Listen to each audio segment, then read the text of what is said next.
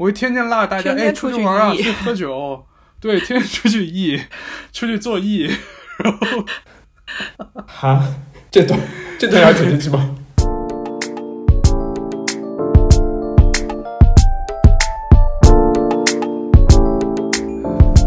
大家好，欢迎收听日间散步，我是梁福杰，我是 Jackie，我是子睿。那我们今天呢，要来聊一个最近非常火的一个话题，就是 MBTI 人格测试。呃，大家有做吗？大家对这个测试有什么了解啊？我对它的了解其实是，就我其实很早很早之前就知道这个测试，但是我最近对它了解是我我我我听这个啊商学院的很多教授说，有很多公司会拿这个去当做。就是面试的一环。我的话其实也还蛮早，但是我不太确定，是因为我就是上高中的时候，最后不是会有那种呃咨询的课，就是辅导，相当于你去选你的职业方向啊，然后你去了解自己性格的那个。当时我们就做了一个测试，我现在回想起来，可能就是这个 MBTI。然后他你测完之后，你了解一下自己是怎样，可能你然后你每个人再去跟那个心理老师再去进行沟通。如果你你有疑问的话，你们那么早就开始用这个了？这个其实挺早的，嗯，这挺早。对，确实它发源是挺早的，一九四几年好像就开始搞这个东西了。但最主要是这两年，尤其是今年啊，对，就它突然就特别特别红了，大家。我觉得它已经取代星座成了新时代的 这个玄学社交标签了。对，但哎，但问题就在于我我的点是这个啊，就是我们其实周边很多人都信星座嘛。我其实我其实自己有段时间也挺喜欢玩这个东西的，就星盘啊，就这种东西。但是我会觉得这个 MBTI 会让我觉得有点不舒服的一个点是，它给我的感觉是星座，但是它却用一种很科学的。外表出现在我的面前，嗯，有有一种心理学的这个外表，然后大家都会说它是荣格呃做出来的一个东西，因为我其实其实它并不是荣格做的，但是很多人跟我讲的时候就说 OK 这是荣格发源的一个东西，然后荣格大家都知道是一个很很很很 big 的一个呃心理学家，所以 很 big，我觉得还是先。还是先去说一下到底什么是这个吧，因为可能有的人就是也没有了解过什么是 MBTI 测试，所以它具体是什么呢？它就是一个，嗯，怎么讲呢？它是一个答题型的测试，就是你如果要答这个题，你可能需要准备个十五分钟的时间，坐在那儿，然后就专心的做这个事情。它有多少道题啊？我具体没有算，有一百道，反正挺久的。哇！哇，我我我居然花那么多时间去打，我也在想。你你们知道这个 MBTI 四个字母是什么吗？来，你来告诉大家吧。不知道哎，我是揭晓。对，我是刚刚知道，因为我在吃饭的时候，我说再做一点前课吧，然后一个视频告诉我的，它的全称，对，它全称叫 Myers Briggs Type Indicator。然后这个 Myers Briggs 就是那个的发明人，应该是。也就是说，它其实并不是荣格做的一个测试，它其实叫这个 Myers Briggs 这位女士，呃，被荣格的这个 Archetype 怎么讲？嗯，人格原型、心理原型这个理论所启发而创造的一个所谓人格测试。那既然说到荣格，不就聊聊这个测试的理论基础？荣格的这个八种心理原型、心理类型，它是怎么分的？呃，首先荣格分了两种所谓的态度类型，我们叫外倾跟内倾。然后他又分出了四种人格的或者是心理的装置，也就是直觉、情感、思维和感觉。然后呢，这两种。态度类型和这四种人格装置相乘就是八种类型，所以你可能会有这个，呃，外倾感觉型、内倾感觉型等等等等这样的分类。然后荣格的论断是一个人如果他仅仅使用一种这种心理功能是非常不可能的啊，他们基本上会是呃一种成为主要的功能，然后其他的呃一个辅助的状态去辅助这个主要功能去发生作用。那这个 MBTI 的测试基本上就是按照这八型人格，哎，不对，哎，它又不一样。你看，这就是我很困惑的一个点，就是我觉得啊，它是这样的，就是它，就是它不是有四个字母吗？其实它前两个字母是大的两个维度，后面的两个字母是这大个两个维度里边的两个方向。就它大的两个维度是分为，第一个维度是内向和外向。第二个维度是，呃，这个 sensing 和这个 intuition，这个叫什么？实感跟直觉，这是两个大的维度。然后在第一个维度，就是内向和外向里又分为两个方向，就各分为两个方向啊。这两个方向分别是那个 J judging 和就判断，以及这个 P 就是 perceiving 感知。然后第二个大的维度也。各分为两个方向，分别是啊思考和情感，它大概是这么一个结构，就是两大维度里边包含两个方向，所以它是一个数学那种排列组合。对，它就是这四乘四的排列组合，四四十六，大概是这样。所以这就是我最大的困惑，因为我数学的困惑很早，不是，是我在很很久之前我在看荣格的时候。他不是荣格不是有几大理论嘛？就是这个集体潜意识，嗯，一个集体无意识，然后这个原型，然后就他这个心理类型这个东西，呃，有一个荣格八维，对，所以我一开始知道的是这个所谓的荣格八维，他那个其实非常清楚，就是所谓的内倾和外倾。然后再加上他四种他所说的这个心理装置，也就是感觉 （sensation）、思维 （thinking）、情感 （feeling） 和直觉 （intuition）。呃，然后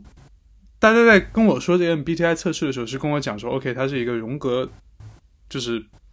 为基础的一个东西。”然后我就会用荣格这套东西去理解它这个，但是又对不上，我就我就很困惑。对我来说，因为我觉得。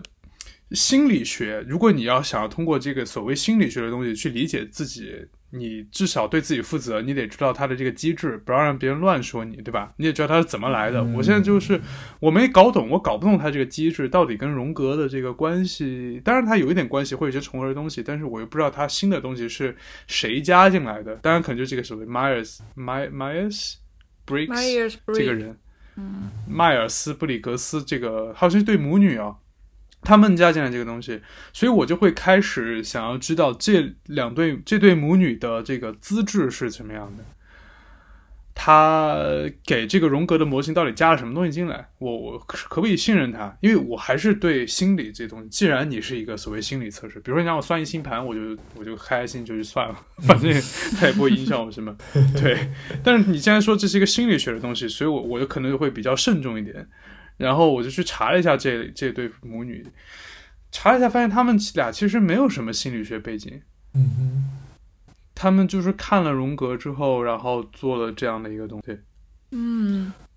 我大概看了一下，就是他，我觉得这个 MBTI 它其实是用了荣格的一些基础的理论作为灵感，再加上它是用了荣格八维的一个框架。就是那种方式，因为荣格其实应该也是，呃，先有一个内向和外向，然后再把人分成，比如说思维维度、情感维度，然后感觉维度跟直觉维度，然后再与内向外向这样互互相组合，它出现了这个荣格八型，呃，荣格八维。但是它的区别在于，其实荣格八维是每个人身上都会代表的八个维度，它只是根据你。应用的场合不同，或者你本身的一些性格特色，某一个维度会比较显性，有的维度就会比较弱，然后或者它只用于比如说工作场合啊，或者说是出现问题的危机解决啊。我我猜啊，我理解。但是这个 MBTI 跟它的区别是，呃，它会把十六个形态划分的非常清，也就是说，你用某一个形态去定义你自身。而并不是说你的自身都可以从这四乘四的维度去分析你，这个我觉得是一个挺大的区别。对，而且荣格还有一个点，就是他他的这个理论后半部分是在说，呃，你其实是有一个主主要的这个模型，然后还会有一个辅助的副的这个模型阿克西列和这样的一个模型，然后等于是你其实是有三十二种这个东西出现的，嗯也就是说荣格他其实不是，对他其实并不。他其实并不去主张用测试的方式去达嗯得出你的这样的一个呃嗯所谓模型出来，它是需要很多的分析，很多的这个呃，反正不是一个你在家自测能够像买根这个 买个这个什么呃核酸检测棒一样就可以测出来的这样的一个东西。嗯对，所以呃，基本上我觉得他可能对荣对荣格这个理论，他虽然用荣格的名声，但其实对荣格是有一点这个误用在里面的。嗯嗯，对，那要说大的话，他可能对于心理学或者精神分析都有一个很巨大的误用。就是我觉得他误用的最大点就是，呃，这个东西是不是有被继续深化和反向验证过的？就是他的这套实验是不是实验性的，是不是科学的？我这个我是不确定 MBTI 有没有做这个非常完整的这种不知道临床或者什么的这种东西。对，因为荣格的这个理论其实一开始是非常复杂的，它，嗯，它有一个主导的一个或者说前提吧，就是说你他不是说人格好几种功能嘛，有三种主导功能嘛，然后你如果是其中一个是主导型的，比如说。比如说你是这个感觉主导型的，或者你是思维主导型的，并不是说你剩下的这个感觉、情感和直觉你就不用了，你就没有直觉，你就没有情感。他的意思说有一个，比如我是一个思维主导型的人格，那剩下的三种感觉、情感和直觉，它也会在我这儿发生作用。嗯嗯，所以它其实本身是非常复杂，然后会有一个怎么说？它会有一个持续性的这种观察的这个需要。它不是说一个你一次性测完啊，我四月出生，我就是金牛座，然后我就固定了啊，它不是这样的一个东西。所以我们其实三个人都是提前为了这一期去做了这个测试嘛。我们是先公布结果，还是我们互相猜一猜嘛？我觉得互相猜一猜吧。我们先从猜梁福歇开始吧。啊，看我能猜对几个字母啊？I 啊、S，我觉得你是 T，、然后 然后该猜是 J 和 P 了，对吗？对，我觉得你是 P，这都什么鬼？我有猜对。什么呀？，I S T P，对。ISTP，我猜，呃，我猜是 INFJ。啊，我就是 INFJ，哦，你是 I N F J 嗯，对 INFJ 内倾直觉情感判断。哦，但是你知道，这个是我在大概，呃，对，而且这个也是很有意思的一点，是我这是第二次测的结果。我为什么会测这第二次呢？是因为我的呃朋友在豆瓣上面转发了这个东西，是因为他们最近这个测试换了题库。我听到这个，我就我就就换题库这个词一出现，我脑子里就嗯，就是要去考试很像那种了。很像那种语言考试，就是你要去什么考什么 N 一日语 N 一，就法语什么 DSF 这种东西，他要换题库，然后我就哇哦，然后我说那我去测测看吧。但你们可以猜猜看，我之前测的是什么？你多久之前啊？就是在呃换题库前两周，就中间隔了两周，是每一个字母都不一样吗？呃，只有一个是一样的。哦，就是一个是一样的。对，我之前测出来是 E ESTJ，E S T 就 J 是一样的，对 E ESTJ 它是外倾感觉思考判断。嗯，哎，其实我根本就不理解这个 S 跟 N 的区别，你们能给我举个例子吗？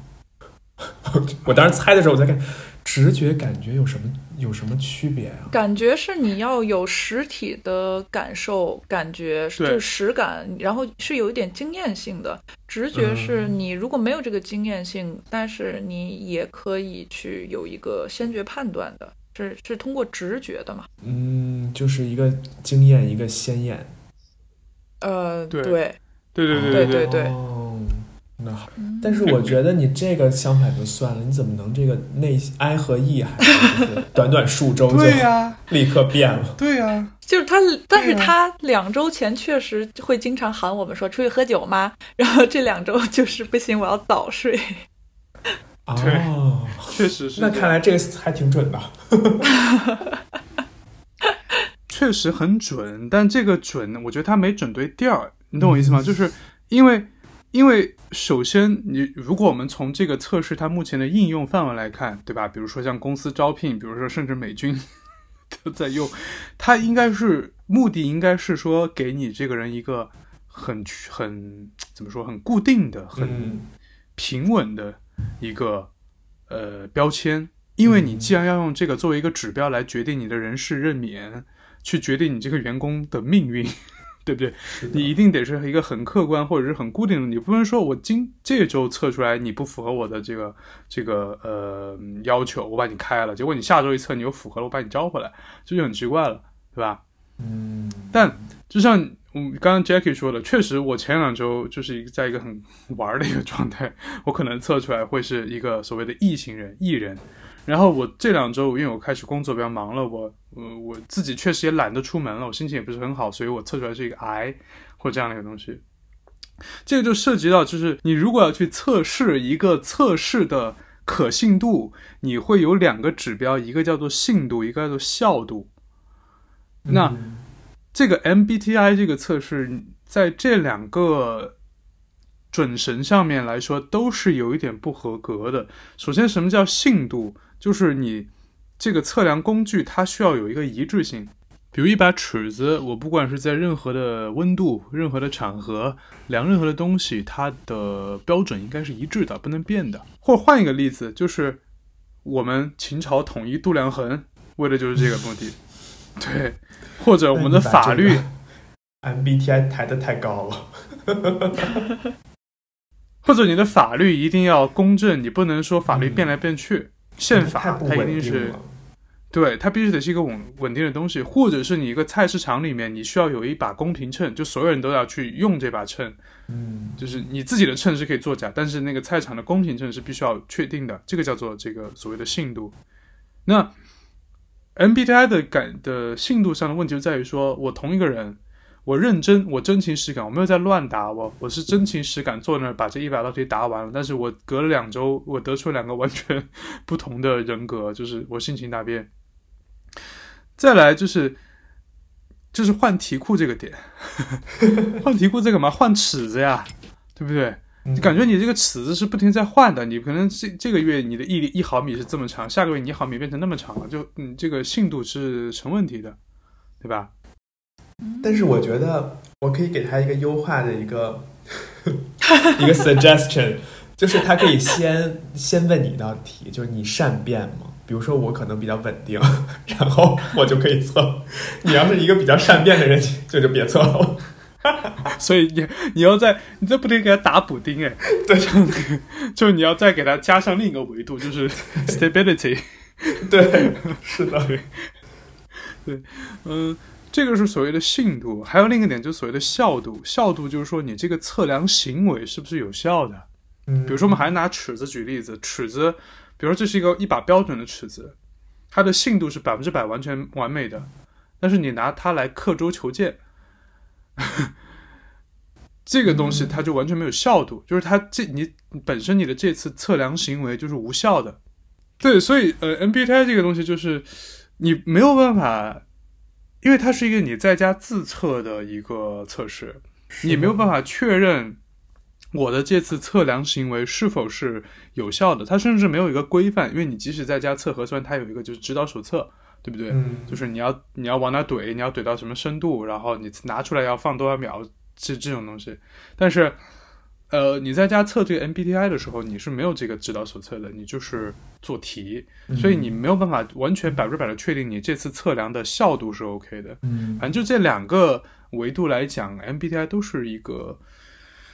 唉，我不知道，在科学上来讲，可能不是那么准确的一个测量。反正至少从维基百科的角度，法语的维基百科已经完全把 MBTI 判为伪科学了。是，就是聊以自慰还可以，比如说，比如说测一下，然后在这个什某些交友软体上，比如打一个标签儿，还可以。但如果是拿这个东西去，比如说美军雇佣军啊，或者说是你这个就是进公司面试什么的，这个用可能就有失偏颇。我觉得是的。嗯，那我们再来猜猜子睿吧。可以，我觉得我比较好猜，我比较，真的我比较明显。别的不说，肯定是 I 吧。如果按他这个分类来讲的话，我也觉得是 I，我猜是嗯 ISTP。I S 就是 P 内倾、感觉、思考、知觉。就是啊，不不对，I S 对了，是 I S F J。S OK，I 那就是内倾、感觉、情感判断。对，哇，就是你又理性又感性，好厉害啊！不是因为，但是你发现了吗？他的这个情感跟思考是在这个就是 S 下的，他的这个哦对对 P 对是在 I 下的。呃，呃对对对，荣格那边也是说，情感它是归在理性那个范畴的。嗯，这个是我想要去说的一个问题，嗯就是其实这个测试 MBTI 这个测试，它其实除了内倾、外倾最初的那两个 I 和 E 之外，这就是内向型、外向型的人嘛，这最简单的一个分类。其他的嗯几个字母它都偏呃理性的和感性的，就有点这个层面，就是分析的、呃直觉的、经验的还是鲜艳的，它都有一个挺极端的呃两种状况。但是我的点在于，它这几个字母的排列顺序为什么是这个排列顺序？嗯这个是有一定的理论基础的吗？呃，我不知道有没有啊，但是有可能是有的，因为它这个测试其实呃带了一个手册，指导手册，但是你比如说，本来的，嗯，就是曾经的这个 MBTI 或者说正宗的 MBTI 测试是有一个指导手指导手册的。嗯哼，然后，但问题在于说，我们现在测的这个东西，它没有这个东西，我们只是在答题而已。比如说啊，就比如说我们判断完呃判断完 I E 之后，应该是判断 S N，然后是 T F，、然后是 J P 嘛。你举个例子，比如说它这个你要先判断你是感觉型的还是直觉型的，你再在这个里面再去判断你是思考型的还是情感型的。但是它它先定义了一件事儿，就是人的这个有点像信息的接收方式在先，然后信息的处理方式在后，所以它才会有一个这个顺序。但是这个跟我的理解就有一点点就是相悖了，因为我是认为人的信息接收虽然这个步骤在先，但是它可能大是受到你的处理方式的影响。因为其实我对自己的判断其实还是就是跟他这个有有一个方向是有一点像的，就是我觉得事情都分就是偏向于感性的和偏向于理性的，偏向于感受的，偏向于逻辑的，就是这种两个层面。呃，但是由于它每一个细小分类里都有这两个。呃，层面，我就不知道我在哪一个步骤应该把自己放在感性，哪一个步骤应该把自己放在理性，而这个步骤的一二三四五的他的这个顺序和我的顺序本身是不一样的。对，其实你说的这个点就是，呃，他的这个测试答题的这个方式没有办法测量出来的一个东西。比如说，我举个例子啊，嗯其中一道题是：您通常保持冷静，即使在很大的压力下。嗯，对，如果我选择同意，可能是有两种可能性，一个是我的这个思考，我本身很这个非常理性，我可以保持冷静，嗯是因为我的思考的这个所谓人格装置在发挥作用，发挥作用。嗯呃，当然也有可能是我的这个所谓的，比如说直觉，在这个时候完全已经吓到没有思考能力了，是我的动物本能，是我的嗯直觉。对，但心理很强大。对，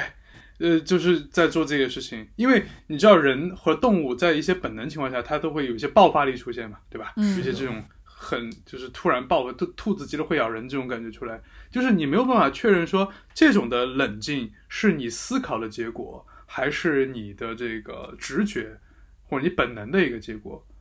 嗯，这个道题是测不出来这个东西的。我再比如说，就是我刚刚说这个效度的问题。比如说，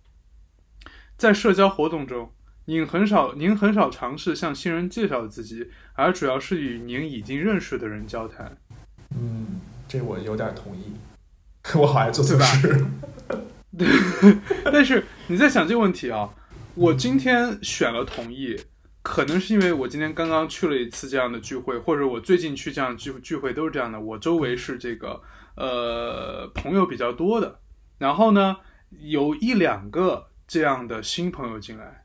然后这个时候我在一个非常安全的环境里面，因为我知道周围大部分人我都认识。我不会出丑或者怎么样，即使我出丑，大家也不会嘲笑我或者怎样。所以这个时候，我可能会比较主动的去跟这些人去，呃，新的人去介绍自己。那还有一种可能，是因为我最近，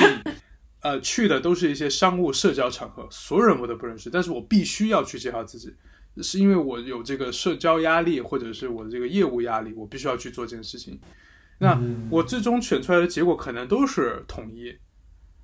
但是他就没有办法去讲清楚到底是为什么我统一，就这个就是我想刚刚说的这个效度的问题，就是你在做这个测试的时候，它这个测试是不是有效的？它能不能把你那个真实的原因给你测出来？对我在测这个测试的时候，尤其你第一个问题，当时其实真的有卡住我很久，就是我觉得它缺少一些。前情提要给我，就是突然间叭丢给我一个题，我其实很想问，就是说你是说什么情况？嗯，然后没有一个情，你需要给我一个，对，你给我一个 context。对，然后就是像你说的那个第二道题，我其实是绝对会选，就是说我是想跟熟悉的人待在一起的，能跟陌生人说话的话，就能不跟他们说话，我就不说话的。但是其实你看日常生活当中，比如说我们有一群朋友。然后有带来陌生人过来，这个时候，我通常是那个照顾者的，对，我是那个跟陌生人说话，因为别人可能还是继续玩手机，然后或者说是想干什么干什么，但是我会下意识说有进来新的人，我会去试着跟他聊聊天啊，问你吃什么呀，这个就很很相悖了，所以我不知道他问的是哪种情况，但是你其实是个 I，对你来你来猜一猜，然后你俩来猜猜我吧。我觉得你应该是 I I N，对我也觉得应该是 I N P 之类的，I N I N I N F J I N F P 吗？对，子睿说的是，我猜的是，我猜的是 I N F J I N F J 啊，子睿猜对了，我是 I N F P 哦，I N F P 哦，哇，对，那我也不错哎，我也不错，我至少猜对三个，猜对三个。对，我可能还是我挺 INFP 的。如果按照他这个理论，因为我几年来每次做我都是 INFP。你是很稳定的，你可能跟我差不多。对，对。但是我其实想，那为什么我性情大变呢？我有一个，那就不知道。呃，然后但是我在做这个测试之前。我其实有在预判一下自己是什么，因为我是第一次细致的看这个十六型的这个字母到底是什么，我就根据自己的判断先去组装了一个结果，然后嗯，有一个字母是不一样的，但是导致好像这个结果上特别不一样，因为我自己以为自己是 INTP，INTP 哦，T 跟 F 感觉还蛮不一样的，嗯。但是，就你如果我现在说我是 INTP，你们两个会觉得我像 INTP 吗？反正我基本上猜的都是偏向就是感性的呃字母，所以我觉得不像。对，你没发现吗？对，这个点就很奇怪，因为实际上我不是一个特别。感性的人，就是我在感性的使用程度上是很差的，所以我会觉得，无论我本人现实有多感性，但是我难道一点儿理性啊、分析啊什么的都没有吗？我觉得有没有可能是你的，不是我，我觉得有没有倒是无所谓，但是有没有可能是你从事的行业，就你的工作，你的这个工作的一面，跟你生活的一面是很。完美契合的，就它不需要你去调动你，你这个你的 personality 之外的一些能力，所以你可能比如说你本人就是一个非常感性的人，你怎么测都是一个全部感性。但我可能就是因为我工作可能跟我这本人差距很差距很大，所以我必须得调动一部分，就是这种怎么讲能力，所以它逐渐的就会就是把你给改变掉。我是这么觉得。我不是哎，我其实无论是现实生活中，然后还是工作当中，哪怕是感情关系当中，我的这个 T 是特别重的。我基本上是离开 T 活不了的那种人，所以就很奇怪，就完全没有这个 T。就如果不是 T 的话，有 J 我觉得也 OK，但是也没有 J 在这个判断里面。所以你就想变成一个理性的人，但是 变化变化失败。不是，它不是变化的问题，它是让我产生了自我质疑。就是难道我自己定义当中的那些思考啊、判断啊、分析这些东西，放在人类的大环境里，什么都不是吗？哎，你有看这个百分比吗？就是这个十，就是那个十六种人格测完了之后，还其实就是每一个字母都会有一百分比。我觉得你很有可能是两个百分比很接近。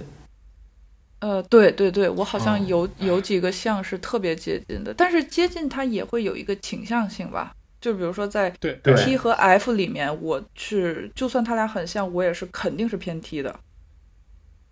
对，但你看这个问题一出来，我觉得这个就是这个测试最大的一个缺陷吧？就是什么呢？如果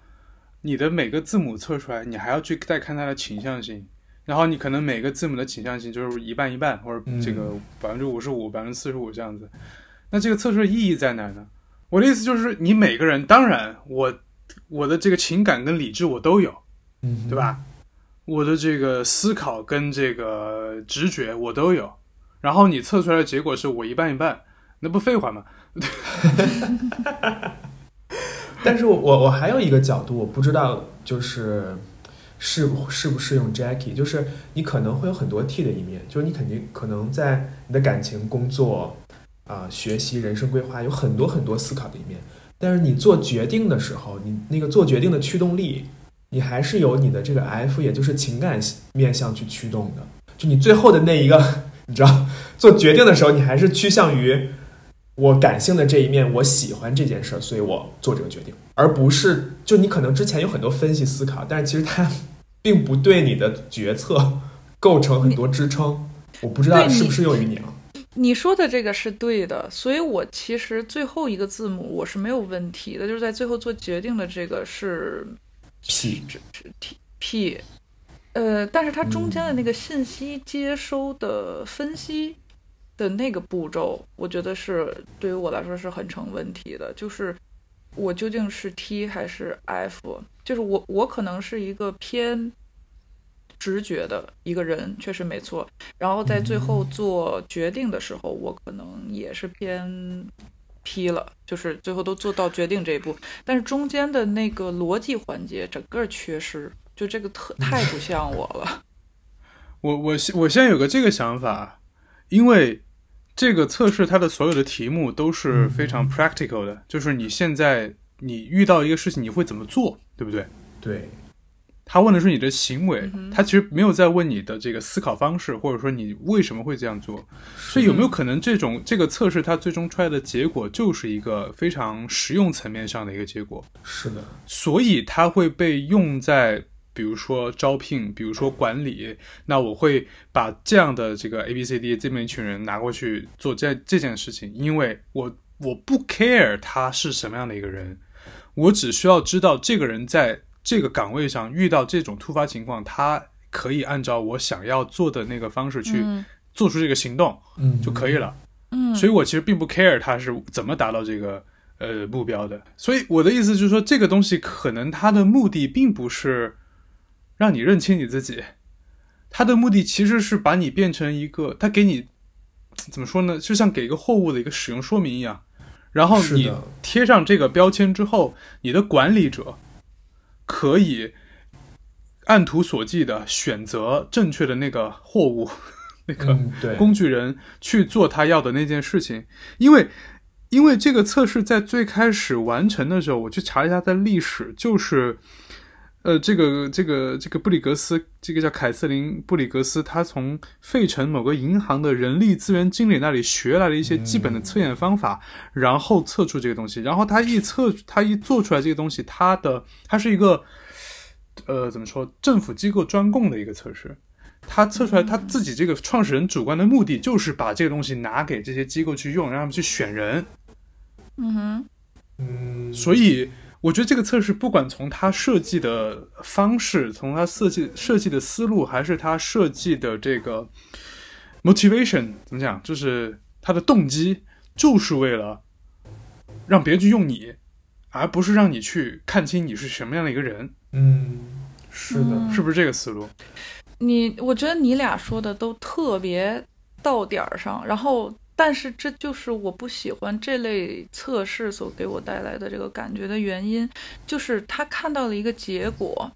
然后比如说大就是做完这个测试，然后我我的一个雇主会说，哦，你是一个非常感性的这个这样的一个人，不拉不拉的，然后因为他通过一些自设的问题，觉得这样的人能做出这样的结果，他一定是感性的。但实际上，在感性结果的这个前提下，你你要知道，人做出这个感性结果，他有的是真的是纯感性，是说不出来的；有的人是理性驱动，让他认为在这个时候要做出这样的一个结果，即使他看起来是很感性。就是我举一个特别极端的例子，就是我哭，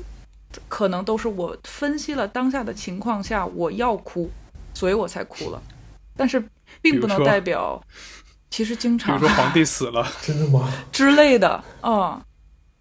或者在比如说不得不哭，情感关系当中啊，或者说在工作当中，比如说你我会做出的一些行为，会让大家说，哎，你是一个挺感性的一个人，然后或者说，哎，你说出这些话，甚至说的难听点，是不是女孩就会怎样怎样？但其实不是。如果这个人愿意听我说，我会告诉他说，我一步一步怎么推导，让我知道我现在要说什么话。我要说一个暖人心的话，还是说我要哭一下，啊或者我要生生气？它都是这样，是被分析的路径走走通的，而不是说对这个其实嗯这个其实非常的普遍。比如说，我们举个例子，你在街上看到有人在求婚，然后所有人都在哇，这哇好美哦，就这种感觉，就是就是你在旁你你在旁边，尤其是比如说你跟你第一次约会的人在逛街看到这种场景，就算你内心在翻白眼儿，你再说这也太太太太土了，太俗了，但是你当下你也会 就是跟着可能就即使你不哇，你也会就是就是带面带微笑的去 做出这样的一个表情，然后。当这个时候别人说你可能很感性的时候，其实你内心是非常理性的。嗯对所以我就想到下一个话题就是什么呢？就是因为我们刚我刚刚就在说这个测试，它不管是出发点，还是它的测试手段，还是它最终达到的结果，其实都是一个给别人看的结果，就是的。它是一个非常 practical 的，让人知道你在某种情况下会做出什么反应的这种结果。如果它是这样的一个测试，那么你把它就用在这个招聘的这个这个场景里面，甚至用到美军招招新兵的这个对这个场景里面，我觉得它可能是合适的，对不对？它可能是真的有用的，要不然他们这干嘛一直这么去用？就是这些资本家们，或者是这个强势者们，他们为什么一直在去用这个？它可能是有用的，但我的想法是，我现在开始对这个测试有一点点反感，是因为现在在社交网站上，大家把这个测试当成了自己的人格主标签，或者说把这个测试当成自己去了解自己的一种手段，他会有这种呃趋向，就是说，当我把这个东西得出一个结果之后，比如说我是这个 INFP 或者像这样的东西，我就是这么一个人了。比如说，当我知道 OK，我测出来是一个所谓 I 人的时候，那么我到了一个新的社交场合，可能我今天是对某一个人很感兴趣的，我是想跟他去聊天的，或者对今天的话题我是很想参与的，但是我会不会在心里有这样的一个设置，就是我是一个 I 人，你要你要守哀德，不能，对吧？你你不能就是特别开放，这个时候别人说你不是 I 人吗？你在那干嘛干嘛，就会有这种感觉。嗯会不会有这种这种？因为我发现现在的就会，我发现就是尤其在一些社交网站上，大家对这个东西是有一种抱团的这个倾向，就是所谓 I 人在跟 I 人一块玩，E 人跟 E 人一块玩。因为之前网上不是有很火的两个视频，我不知道有没有看到，就是有个博主就请了一群 I 人去呃 KTV 唱歌，嗯，然后又请了一群 E 人去 KTV 唱歌，然后最后出来的他那个结果就是非常的泾渭分明，就是确实 I 人所有的 I 人进来都是很尴尬的，然后这个场子就一直热不起来，然后就一直没人唱歌，然后所有的 E 人一进来，就那个场子就热热闹闹，每个人进来就好像已经认识了十年就开始就是打打闹闹这种，哇。然后大家就会说哇这个测试真的非常准，但是你有没有想过一种可能性，就是因为 嗯。在他邀请的时候，大家都知道我是作为 I 人被邀请来的，或者我是作为艺人被邀请来的。那我到了这个时候，我是不是就应该像我的这个货架上的这个标签一样，我要表演出，或者说我要呈现出这个样貌？我不能让人失望，我不能说 OK，我我是我我我我邀请你 as a I 人，然后我进来 Hi everybody，就 是 这个时候，比如说你出去，你走错了，这种感觉。走错包厢，对对他其实是拿一个结果再去反推，去印证自己的这个理论是正确的。你真正在做实验的时候，你肯定你要做一个双盲嘛。就你邀请来的人，首先你不能让他做过这个测试，知道自己是 I 人还是 E 人，然后你有这个实验组，你有对照组，两边都不能知道，然后你还要混，你还有不同的情境，然后这样推出来的一一个结果说，哦，如果说 I 人真的有百分之多少的比例在某种情境下出现了一个什么状况，那可以说你的这个测试确实是哇哦。然后，但是像你这不但是不是双盲了，就全都是明眼人在场，你 反推怎么都能推出来的。对，但是我觉得我得其实还有梁先没有被这个就是束缚哎，你不是直接 E 变 I 就是几周就变？对，哎，其实我挺好奇这个过程的，说实话，因为我觉得别的变一下就变了，但是这个 I 和 E 我觉得还挺难变的，怎么能这么我是短短几周？我是那种非常一阵一阵的那种人，我完全看我最近的状态。比比如说，我最近就是一个非常无忧无虑的状态，就是我所有的活都干完了。比如说四呃，我四月份那会儿就我论文初稿写完了，所以我那会儿我是非常 E 的一个人，嗯，就是我会天天我会天天拉着大家哎出出去去玩啊，E 去喝酒，对，天天出去 E，出去做 E，然后 哈，这段这段要剪进去吗？今天好擦边啊，我觉得。继续，然后呢？对，然后我就我就会这样，然后等到我现在我开始面临要改论文了，然后我这那边另一些工作又上来了，我最近就忙得要死，嗯。我就是真的不想见人，我就想在家待着。你就在家里疯狂做做爱，对，啊，没错，就是这样的。所以这个时候你说我我就不会拿这个标签去告诉我自己，梁福杰你是一个 E，梁静你是一个 I，因为这个东西我知道它不是恒常不变的，我就是这样一阵一阵的人。嗯，比如说，不好意思，我又要说《红楼梦》了。按理说，贾宝玉是一个非常 E 的人，对不对？就是他可以，就是整个大观园，他跑去哪儿都能聊天儿，然后他可以在外面什么北静王，然后跟这个戏子那个戏子，这到处这个社交，这个整个这个这个京城社交网络，他就是四通八达，以他为中心。但是他有一天在这个一个宴会上，然后所有人都在玩的时候，他突然跑去给这个应该是金川去悼念他，然后他嗯心理活动就一句话，就是说这个宴会 right now 此刻到了一个繁华到不堪的地步，然后他就从这个宴会里退出来，在非常沉静的一个非常哀的一个状态，去在那边。舀了一碗水去带去悼念这个这个死去的金川，然后这个时候，我相信大家其实有很多人都会有这种体验，就是本来是一个很开心的一个聚会，你可能前一秒还很嗨，后一秒你突然就是有点失落，这这个失落也不知道为什么，就是一种怅然若失的感觉，突然就冷静下来，这个时候是你就是一瞬间由易转爱，对不对？嗯，我觉得这是 I 人独有的哎，好爱给自己贴标签，因为因为我觉得是这样，就是我觉得 I 人不是说他不能去社交，而是说他社交完了之后特累。反正我觉得我就是这样，就我不是说不能，就是也行，但是社交完之后，我觉得我需要自个儿待一会儿，然后就是这等于说是这个充一下电，能量值从百分之二十大概拉到百分之八十这种。我不知道你们是不是这种感觉，但是因为梁不歇不是 I 了，梁不歇是 E I，就是互换的这样，就 vers versatile。不是，但是你你说到这个，你们知道，其实在这个四个字母之后，在现在这个嗯十六型人格测试的网站哦，还还有一字母会分 A 和 T，它一个就是比较，应该是一个是比较变动的，然后一个是比较恒长的。嗯，对，所以我就是有这种感觉，就这个测试它不停的在给自己打补丁，就是你懂我意思吗？但是这个东西就就我觉得也不太合理。就像我们一开始子睿预设的是你你究竟你善变吧？你善变的话，你就先别做这个题。我觉得你这个人是善变的还是恒常的，不应该放在第一步去考虑吗？你就像梁福歇他是一个善变的，所以他一会儿做 I，一会儿做 E。然后我为什么一直测下来，我觉得不变，有一个原因就是我的性格里有一个比较强大的一个恒常性，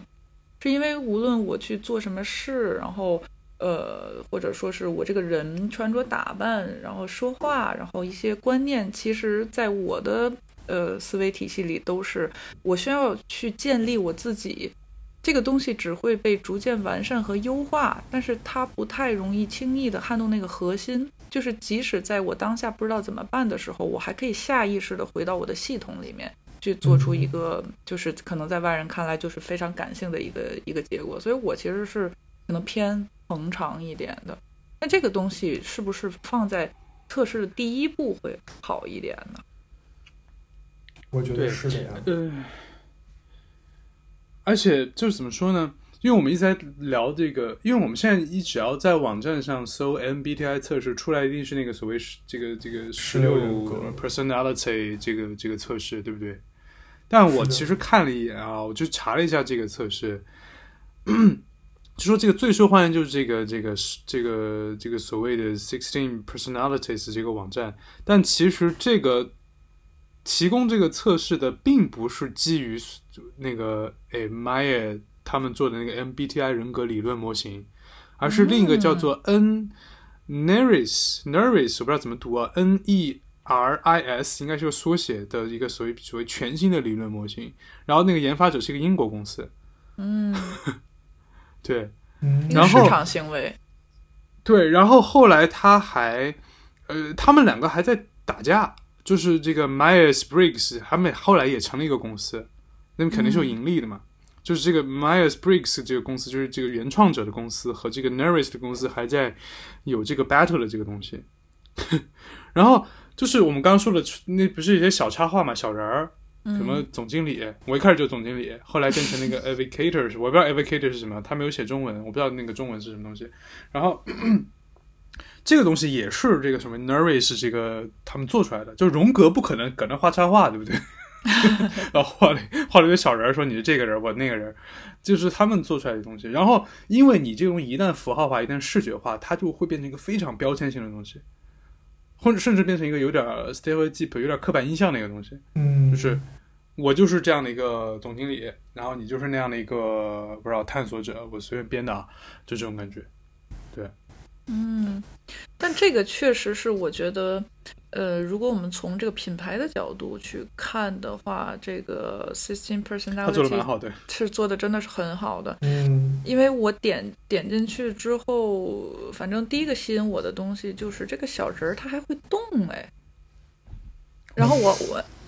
然后我还看了一下它这个洞大概可能是一个什么样的一个技术层面去完成，因为我我其实对这种东西很感兴趣。然后他又把每个人要起出一个名字来，因为比你比如说一直在说什么 ISFP 啊，什么 ES 什么 TP 啊这种，慢慢的就忘了，但是你会记得说啊，我是那个鉴赏家，然后呃，我是那个什么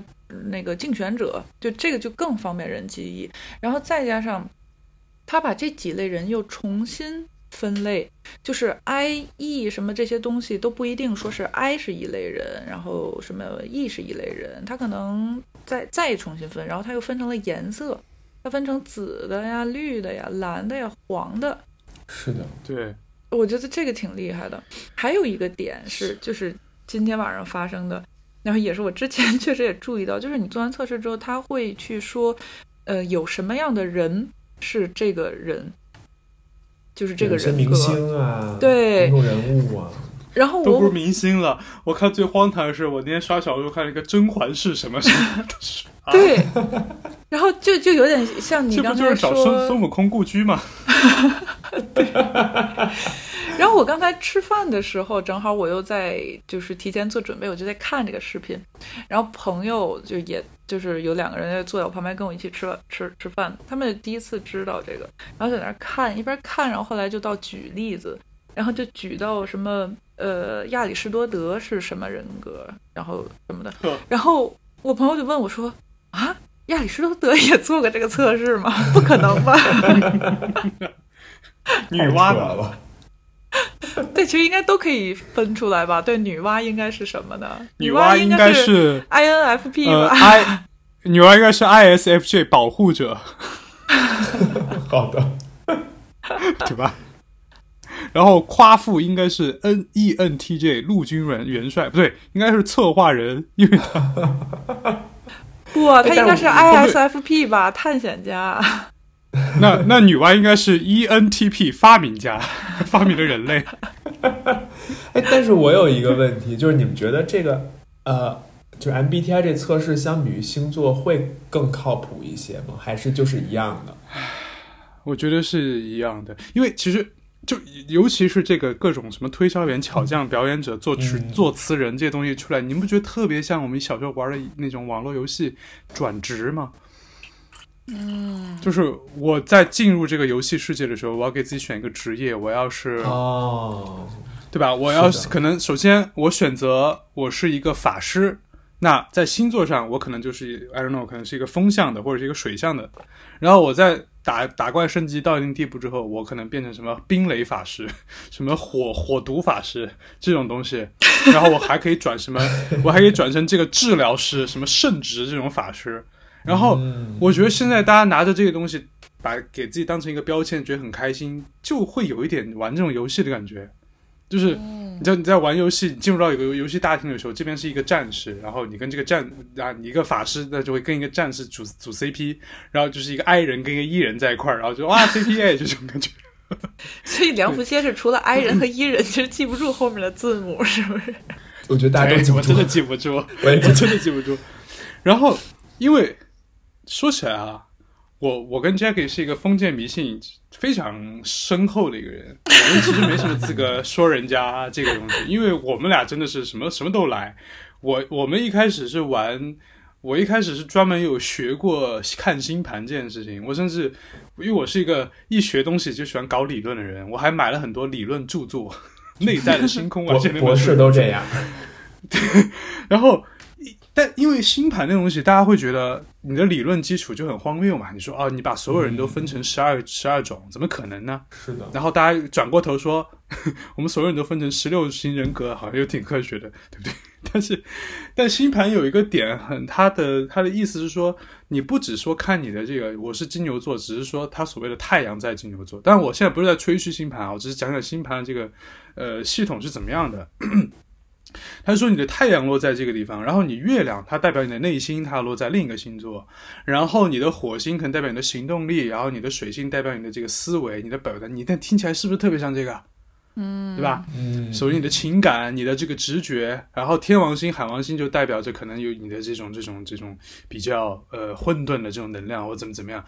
然后它不只是说这些你的星星落在哪，它还有宫位，比如说这个地方它就落在你的，比如说呃父母宫，那落在这儿，你可能你的家庭环境是怎么样的，你应对你的家人是会是一个什么样的情景。如果你的火星落在这个什么这个这个，我都忘了很多东西。如果你的火星落在你的宅田宫，可能那你遇到这种投资的情况，你就会非常的激进，像不像这个？如果一个投资一个一个呃一个投行或者一个什么东西，他要招人，然后我要招一个我不知道陆军元帅或者是呃策划人，你是是不是想说我要招一个火星落在翟天宫的人，是一样的这种感觉。嗯，然后他又会看，比如说你的火星跟你的这个太阳，它是一个什么样的角度，那你会发现这个东西又是，呃，MBTI 它可能没有的东西，可能过两天就是你们之前说的那个什么，就是他那个网站上给他加了一个什么维度，对，善不善变？你看他是不是可能又是一个新的维度加进来？嗯因为你如果把这东西你还原到它的本质来讲，星盘是什么？它其实就是一一堆符号。你在读一个星盘，你就是在读一个符号。我之所以觉得星盘有意思，不是说我信它，我不会说哦，每天拿这个去看我今天要做什么事情，我就觉得它好玩，它是一个符号学的东西。嗯，然后像一个语言语语言学语言一样，你可以，呃，你就去，比如说它的意思是说，这个星星，你的火星、你的太阳是一个动词，然后 这个宫位是它的状语，它在什么地方发生，然后星座是它的它如何发生，就这个东西，我觉得很有意思，像语言一样。然后，那你其实把这个东西拿出来，你放到这个 MBTI 里面，它也是成立的，它就是一个非常一个一堆符号放在这，然后你去组合，组合出来一个结果，然后最终达到一个拿到一个人格面具，然后你和一个星盘拿出来的人格面具，我我觉得这两个东西没有太大的区别。我还甚至做了一个类比，因为它不是就是那个十六人格，它分了几组嘛，就是什么 SP 组（括号工匠）里面有推推销员、巧匠、表演者、作词人；SJ 组监护人、什么监监督人等等等等。你去跟一对应，刚好这四组是不是就是十二星座里面的那四个象啊？水象星座是不是就很像所谓的推销员、巧匠、表演者、作词人？土象星座就是那些，比如说金牛座，我们说这个土象星座是很稳固的啊，就是他的人格是很稳固的，他是很包容性的，但同时他又是很倔强的。那里面有什么监督人、调查员、供给者、保护者，就在那个里面。风象就很像所谓理想主义者那群，火象就是理性主义者。你看火象里面有什么？陆军元帅、策划人、发明家、逻辑学家，就是什么射手座、白羊座这样的东西。哎，你所以你看是不是很对应？那你们两个跟这个东西是合的吗？就是说你们测测出来这个东西跟星座一样吗？不一样。我是一样的哎，哇哦，我真的很恒常啊，看我一开始 A E S T J，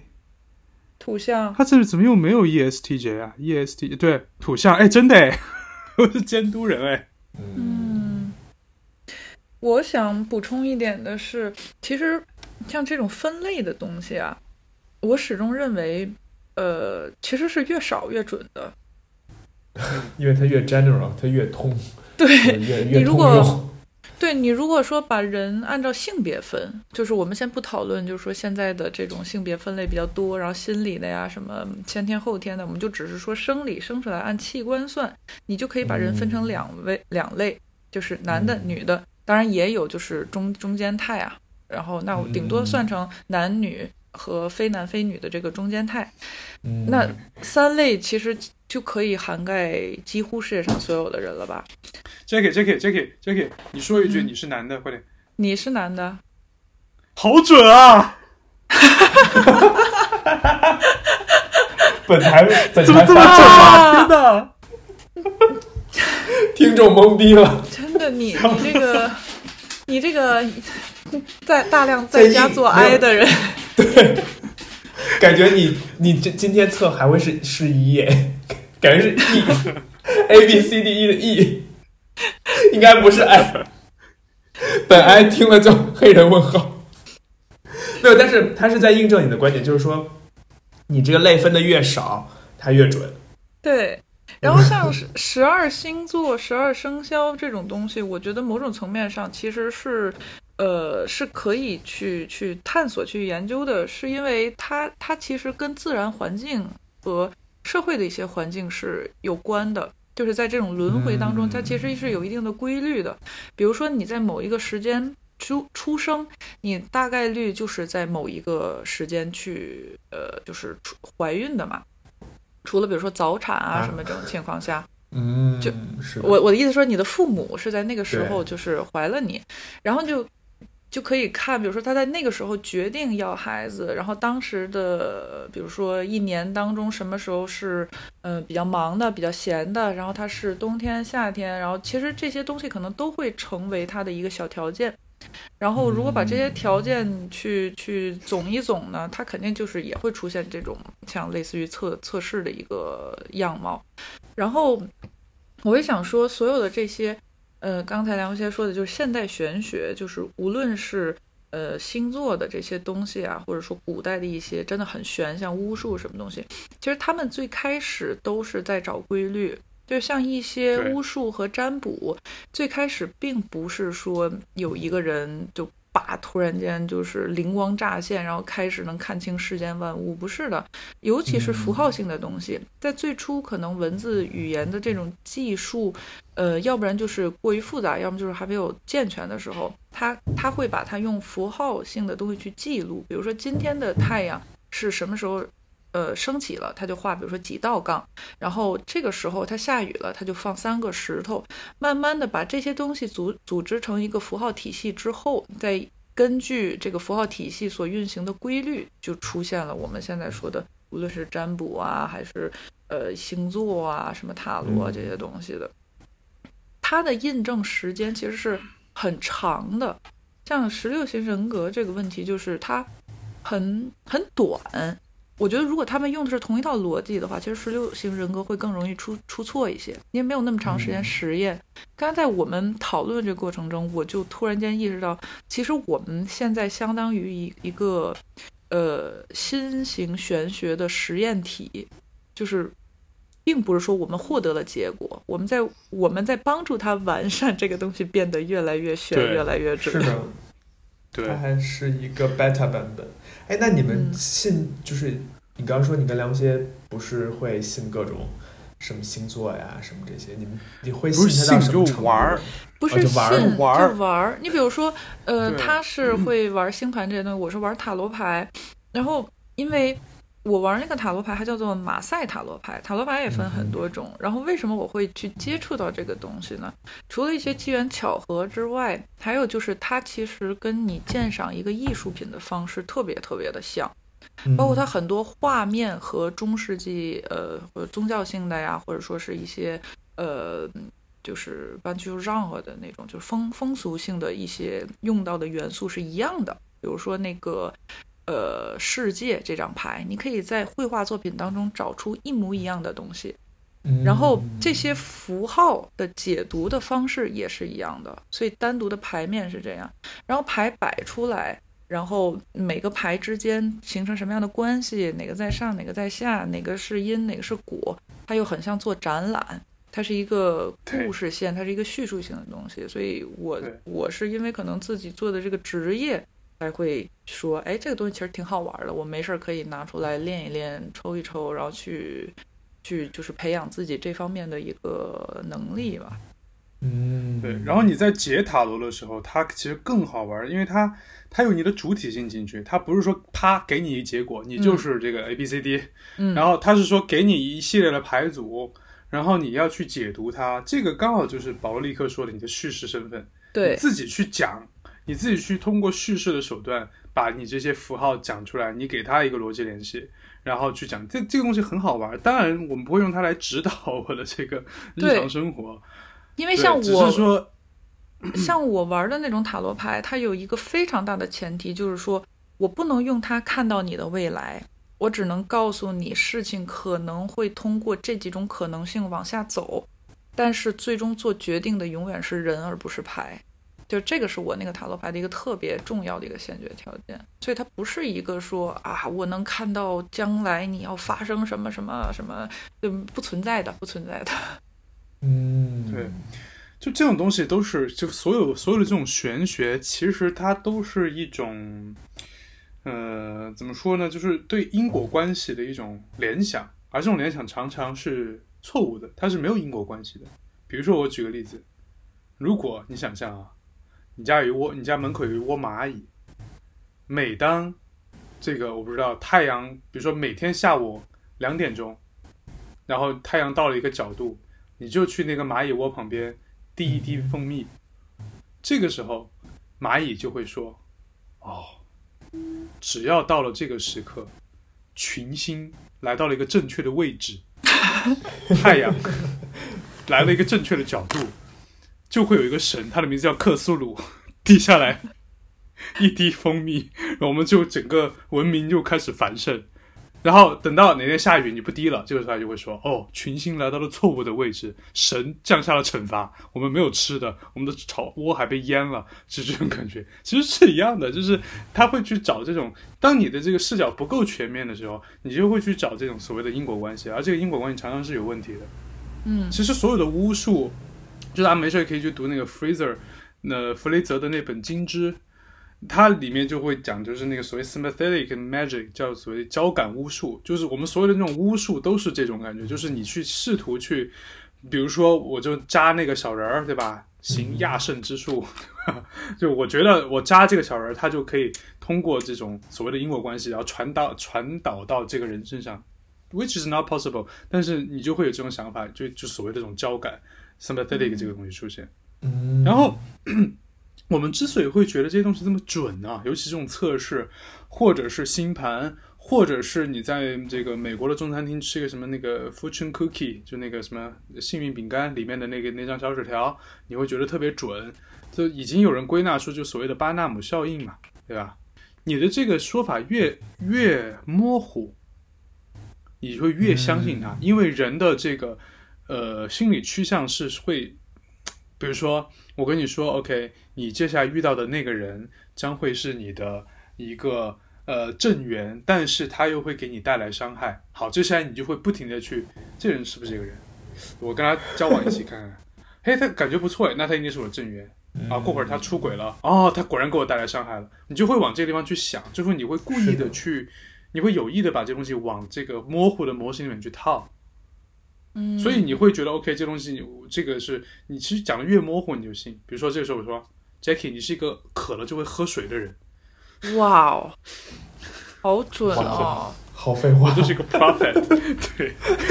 就是这种感觉，对吧？嗯。可是我是觉得这种东西，呃，也不是说完全的要去杜绝，因为无论是这种测试啊，还有这种所谓玄学的东西，它有一个挺好的点在于，我们在生活当中其实会忽略很多细节，忽略细节之间的联系啊，蝴蝶效应啊，然后包括心理啊和现实层面的这些东西，有的时候当你看到这个东西的时候，它可能会给你一个提醒。让你突然间意识到说啊，如果不是通过它，我可能忘掉了一个很很重要的点。然后，那你可能在生活中要去，要不然是注意它，你要不然就是干脆取舍它，去意识到这个问题。我觉得这方面其实还是有帮助的。然后另外一个层面就是，呃，现在也不好说了嘛，因为毕竟微观物理学嘛，你可能这俩人你扎小人的时候，你俩就突然间开始纠缠，所以咱也弄不懂，弄不懂。对，就是你说，就是你，大家根本不用担心我们这个播客的立场，我们绝对不是让你去杜绝这些东西。相反，我们两位主播深陷其中，不停的玩。对但是我想说的是，我们只我们玩这东西，但不是说我们去信它。也就是为什么我现在对 MBTI 这个测试会有一点点反感的原因，就是因为如果这个测试它就是一个测试，就跟新牌一样，我可能自己都会去玩。就是我一开始测这个也不是有人逼我的，就是我自己哎，这个东西我去玩玩看，然后测出来这个东西。然后我没有玩下去的原因就是那个我觉得有点枯燥，就是那几个字母我老记不住，它就不像星盘，就是很具象，什么水火土这种东西。但是我现在有一点不喜欢它的原因是，大家开始把这个当成你的身份标签了。我就是这样的一个人，你把一个给你贴标签的一个测试变成了。你认识你自己的一个方式，我觉得这个是不 OK 的。就像刚刚 Jackie 说的，你玩这个星盘也好，玩这个塔罗牌也好，你它就是你生活中的一个 reminder，一个镜子或者是一个什么东西，它提醒你 OK，这还有一个这样的一个东西。我觉得 MBTI 测试也应该是这样的，就是当你测出来之后，你是一个极度 I 的一个人，那你就要想想看，哦，那我平时是不是可以去 E 一点，更拓宽一下，对，更 E 一点，我出去稍微出去做做 E 什么的。对吧？然后我觉得这样是这这个应该是这个这个测试给你的一个呃方式，而不是说我测出来我是一个 I，那我永远当 I，我就我就不我就不说话，我要有一个 I，我要守 I 德，我要做一个，就是他的目的是让你去呃知道你可能哪个地方需要改进，而不是让你把它当成一个标签，然后我就是一个 I 人这种感觉，我就不是特别的喜欢。那我还有一个点想要去跟你们讨论一下，就是其实他从刚才我们说的这种自我了解的方式，变成了一种，其实我们很需要被分类、被贴标签，好像开始进入了一个这样的一个状况。比如，可能社交网络上你要有一些 hashtag，然后大家才能看到你你，才会找到自己的同类啊，或者什么，可能这也是一个推手吧。但是。就是这个分类的意义，在你们看来究竟是是什么？我们为什么在追寻这种分类呢？就所有的这种分类，你你会发现，其实它贯穿我们人类社会的方方面面。任何情况下，我们都需要去找很多的 category，我们需要把所有的东西放在放进一个 category 里面，我们才能安心。我觉得这个是人类的一种认知方式。因为你会发现，人最怕的东西是什么？就是能够唤起你最深的恐惧的东西是什么？未知，没有规律。对，就算你现在看一个鬼片儿，对吧？比如说你看一些僵尸片，甚至是那种僵尸片已经可以变成一个一个解构的一个好笑的东西了，就会有一些 这种解构的这种僵尸片出来，甚至一些解构的鬼片出来，什么贞子大战加叶子这种东西出来了，对吧？然后妈又说，OK，这个加一子，这个贞子要爬出来，那我就把墙对着怼，我就把这个 电视机怼着墙放，他怎么办？或者我两个电视放一块儿，他就不停的爬来爬去，但是会玩这个东西。但是现在能够让人最恐怖的就是，我不知道这是啥，就出来这么一个，比如说后世 back room 这东西出来，或者 SCP 基金会这些东西出来，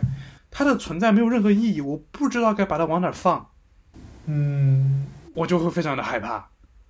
然后我现在突然处在一个看起来非常合非非常合理的空间，就是一个黄色的房间，但是它无限延伸，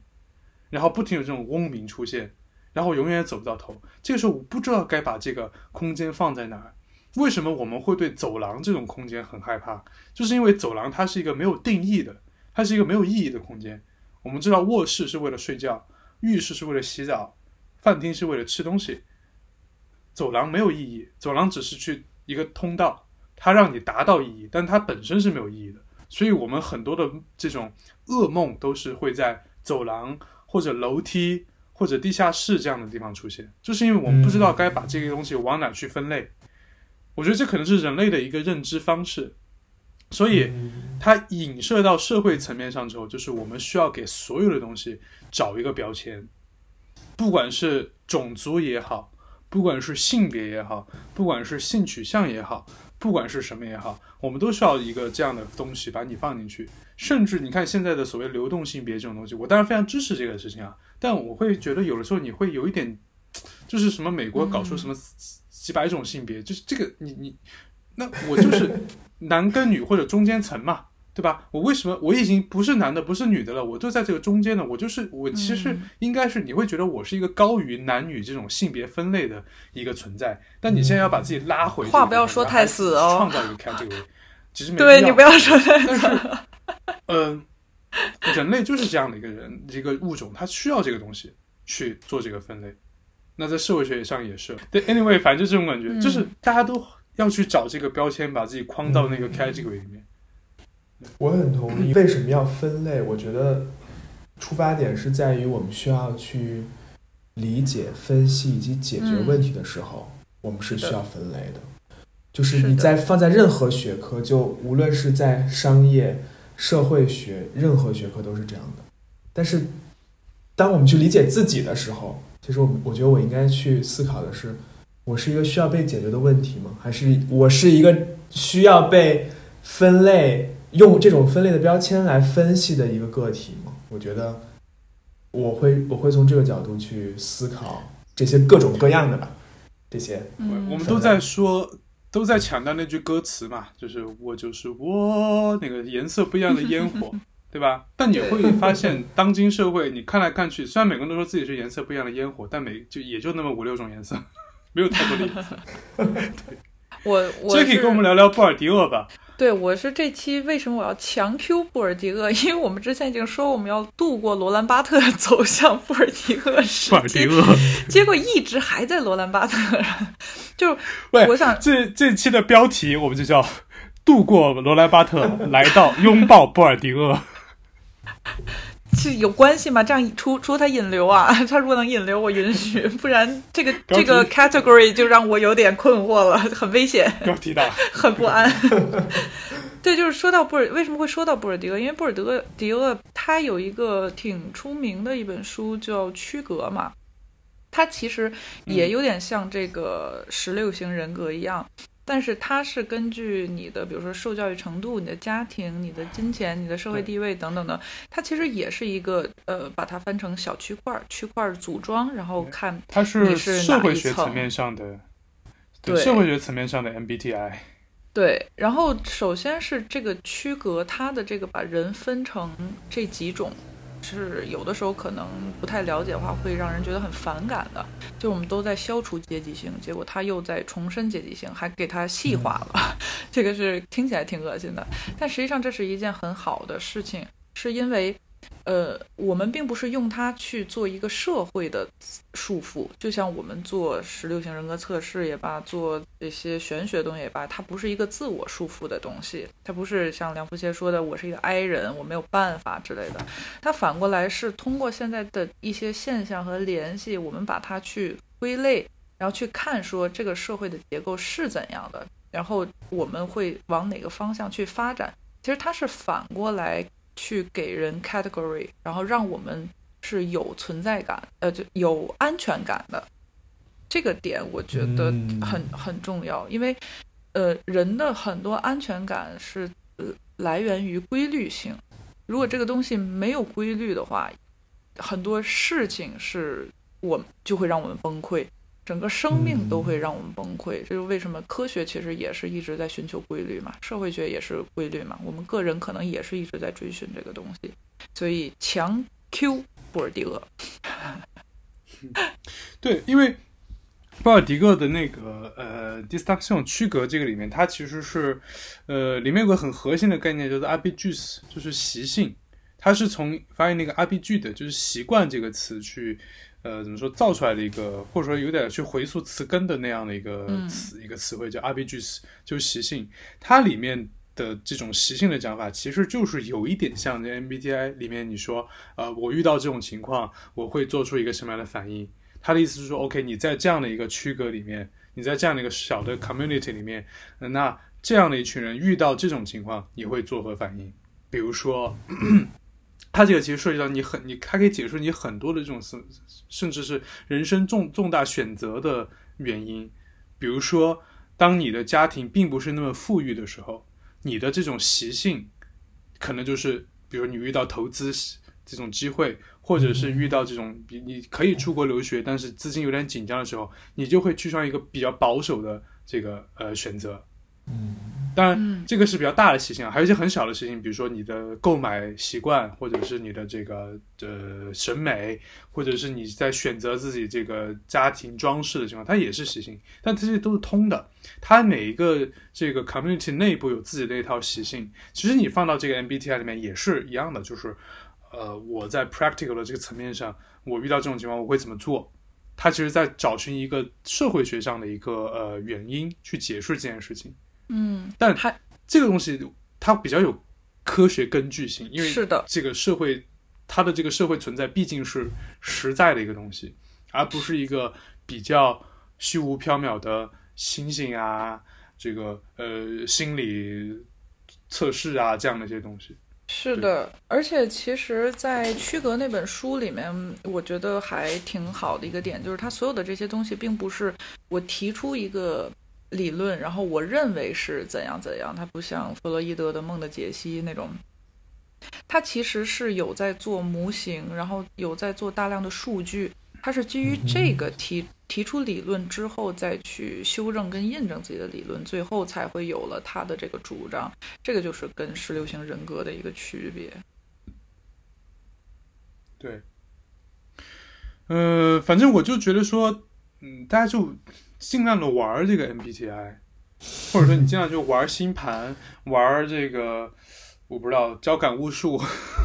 别咒别人就行。对，就你可以玩这个东西，但是呃，我就只是希望说大家不要把这个当成自己。虽然帕特农神庙上写着认识你自己，但他没有让你去通过 MBTI 认识你自己。对，我就说你这是一个可以玩的东西，或者是你把它当成一个游戏规则，对吧？最好的办法就是，如果要应聘一个公司，你知道他在用这个东西，那我就把它玩透，我像做题一样，我把这个题库给它摸透，我就。我知道我这两 周是 I，所以我两周之后再去你们公司面试。不，我都不需要等，我知道他要什么，我就朝着那个方向去做题。我相信你可以可以控制的，这个你把那个题库摸透摸透之后，你肯定是可以控制的。比如说，我就选你遇到这种情况，我就选这个非常狂放的一个一个答案，强行做揖 对，强行做揖对。那我希望你可以玩到这种地步，就把它当成一个工具去玩它，而不是让它去束缚你，这样就行了。OK，那我们今天就聊到这里吧。好的。嗯，大家不要讨厌我们哦。我们都是 I 人。对，我们都是 I 人。其实我这几个月也是 I。对。可能过几个月出去做 E。好嘞。嗯。拜拜。好。拜拜。拜拜。